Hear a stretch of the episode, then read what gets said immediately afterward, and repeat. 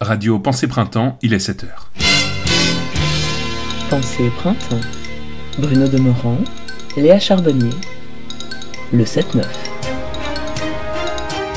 Bienvenue sur Pensée Printemps et bonjour à tous. Nous sommes le mercredi 1er mai. Léa Charbonnier, bonjour. Bonjour Bruno, bonjour à tous. À la une de l'actualité ce matin, Léa, un grand nombre de sujets dont vous n'allez pas nous parler. Et oui Bruno, de nombreux sujets qui ne seront pas évoqués aujourd'hui. Au cours de l'émission, nous ne serons pas en duplex des hôpitaux de Paris pour évoquer le manque de moyens du personnel soignant. Dommage. En effet, aucun ministre ne viendra non plus au micro évoquer la nécessité de flexibiliser le code du travail pour rester compétitif, j'en ai bien peur. Merci Léa. Et dans le reste de l'actualité, Avec plaisir Bruno. Dans le reste de l'actualité, nous ne donnerons pas la parole à un célèbre écrivain de plus de 50 ans venu vendre un énième livre tout à fait semblable au précédent. Désolé.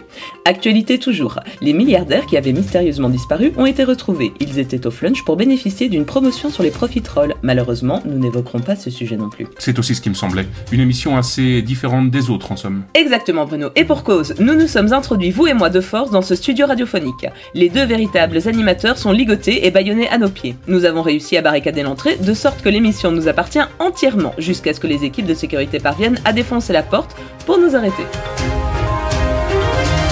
Mais dites-moi Léa, s'agit-il d'un acte de terrorisme Quelles sont les revendications Vous les connaissez comme moi Bruno Laissez-moi deviner. Vous souhaitez faire libérer des prisonniers politiques. Non Mince. Ok, alors est-ce que cela concerne le climat Non Les migrants Non plus Vous êtes là pour la fin dans le monde. Perdu La Palestine. Désolé. Oh, je sais L'abolition de la propriété privée et la collectivisation des moyens de production. Rien de tout cela, cher Bruno. Vous et moi, nous sommes ici pour une revendication beaucoup moins altruiste et beaucoup plus intéressée. Nous voulons, hop, Ah Si vous prêtez l'oreille, vous pourrez entendre les équipes de sécurité qui tentent actuellement d'ouvrir la porte, certainement à l'aide d'un objet massif de type hache ou extincteur. Je disais donc, Bruno, avant que nous ne soyons interrompus, que nous voulons une chose simple et urgente. Allez-y. Écoutez bien. Nous exigeons, à partir d'aujourd'hui, le retour des fictions radiophoniques à l'antenne. Voilà, c'est dit. Les fictions radiophoniques Les fictions radiophoniques. C'est la raison de notre présence ici. Mais allons Léa, vous savez comme moi qu'il y a toujours des fictions à la radio en ce moment. Prenez France Culture par exemple, ils diffusent très souvent des histoires sonores, c'est bien connu. Cela n'est pas suffisant. Nous voulons en voir plus, partout, tout le temps. Sur d'autres ondes, le matin, le midi, le soir. Mais allons Léa, vous savez comme moi que la fiction coûte cher. C'est pour cette raison qu'il y en a si peu. Il faut payer les auteurs, les acteurs, les bruiteurs et j'en passe. Dans ce cas, l'argent, nous le trouverons.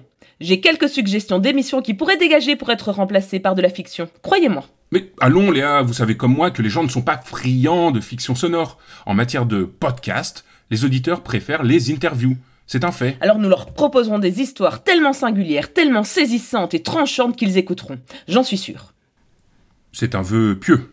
C'est une nécessité, Bruno. Je veux les voir rêver, imaginer, trembler, rire, espérer, penser, pleurer, s'arrêter, fermer les yeux, partir loin pour mieux revenir ensuite. C'est possible. Parce que nécessaire. Merci Léa. L'idée mérite qu'on s'y intéresse. Malheureusement, l'heure tourne et je vois déjà des fissures sur la porte du studio. Tournez-vous, regardez. Ah oui, c'est vrai, là, ils vont rentrer. D'une seconde à l'autre. Alors, il est temps de conclure.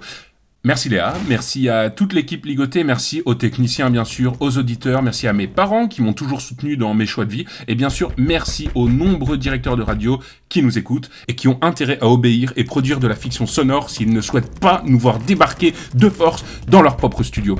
Vous écoutez le 7-9 sur Radio Pensée Printemps, restez à l'écoute et bonne journée.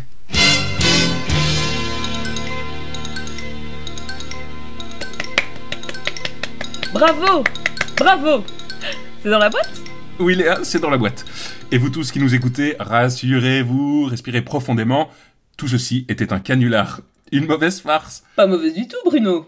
Je l'ai trouvée excellente. Vous venez d'entendre la toute première fiction en direct et sans filet de Radio Pensée Printemps. Voilà. Vous êtes formidable, Bruno. Oh, il suffisait d'un peu d'audace, Léa. Et d'ailleurs, le résultat est au rendez-vous. On m'indique dans l'oreillette que les audiences sont excellentes. C'est merveilleux. Non, c'est vous qui êtes merveilleuse. Mais attendez, je pense à un truc. Tant qu'on y est, quitte à tenter des choses qu'on n'entend jamais à la radio, j'ai une idée. Allez-y. Il y a une chose dont j'ai toujours rêvé. Une chose interdite à la radio et que tous les chroniqueurs, les présentateurs et les journalistes craignent de voir se produire un jour. Ils en font des cauchemars la nuit. Quelle chose Une bizarrerie que vous n'entendrez jamais à la radio, mais qui nous ferait à tous beaucoup de bien si elle arrivait parfois. Mais laquelle, bon Dieu ce qui fait le sel d'une fiction. Le silence, Bruno. Le silence à la radio, au moins une fois. Écoutez ça.